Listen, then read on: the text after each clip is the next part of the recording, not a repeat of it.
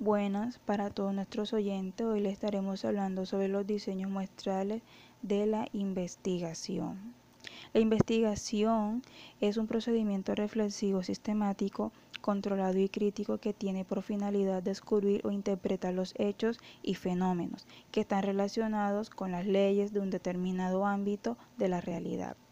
Entre este tenemos elemento de muestreo, es donde se obtiene una o más muestras. Cuando se obtiene una o más muestras, este es llamado como versión simplificada de la población y esta proporciona la selección de muestral de la población. También tenemos ventaja del método de muestreo con relación al censo. Este se deriva en tres, que es el muestreo puede ser más preciso que el censo, está el costo reducido y el de mayor rapidez también tenemos errores muestral. Este comprende la diferencia entre los resultados de la muestra y el verdadero valor de la población. Tenemos error no muestral. Son todos aquellos errores susceptibles de incurrir a lo largo del proceso investigativo y diferente a lo que aquí se ha llamado error muestral. Tenemos muestreo estratificado aleatorio. Si se toma una muestra simple aleatoria de cada estrato, el procedimiento completo es conocido como muestreo estratificado aleatorio.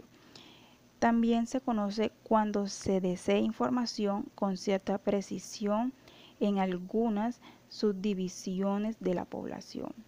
El muestreo por glomerados el muestreo por aglomerado se utiliza cuando no existe una lista de todos los elementos de la población o sería muy costoso obtenerla.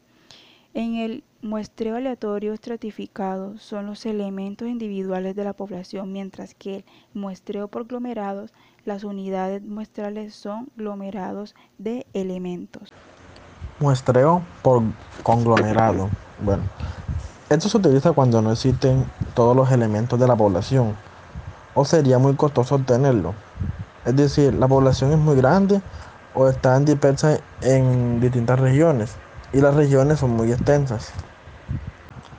Los elementos de muestreo se seleccionan de manera individual en la población una sola vez.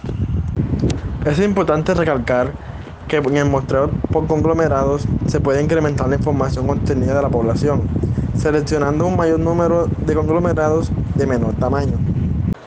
Muestreo por conglomerado bietápico.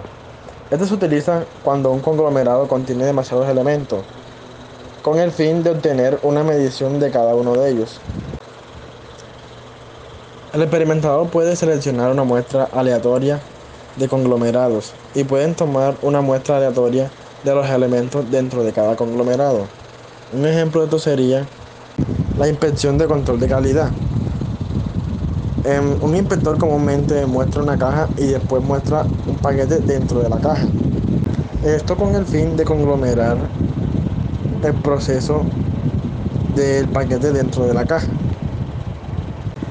El muestreo bietápico también puede conglomerarse de diferentes muestreos como de tres etapas a cuatro o también muestreo polietápico. Un ejemplo de esto sería las diferentes escuelas de fútbol que hay en la ciudad de Cincelejo, que están divididas por diferentes edades y consigo están conglomeradas por categorías. Que luego más adelante se tomará una muestra de cada participante y esto vendría siendo la selección muestral. Luego se selecciona una muestra de futbolistas de información de cada categoría para que estos sean los elementos muestrales a empadronar o a hacer un listado oficial. Muestreo no probabilístico, muestreo por convivencia. Bueno, este es el que selecciona las unidades muestrales de acuerdo a la convivencia o accesibilidad del investigador. Este muestreo se puede utilizar en los casos en el que el investigador desee tener información de la población de manera más rápida y también se utilizan etapas exploratorias de la investigación con bases para generar hipótesis. Este método es muy común en las entrevistas, ya que se solicita la opinión de las personas para luego el investigador sacar sus propias conclusiones e hipótesis. Muestreo según criterio juicio. Este método de selección de los elementos de la muestra se realiza de acuerdo al juicio y criterio del investigador. Por ejemplo, una investigación sobre los humoristas más representativos de la ciudad de Cartagena. El investigador a su juicio selecciona uno, dos o tres más representativos de esta ciudad y este vendría siendo la muestra realizada.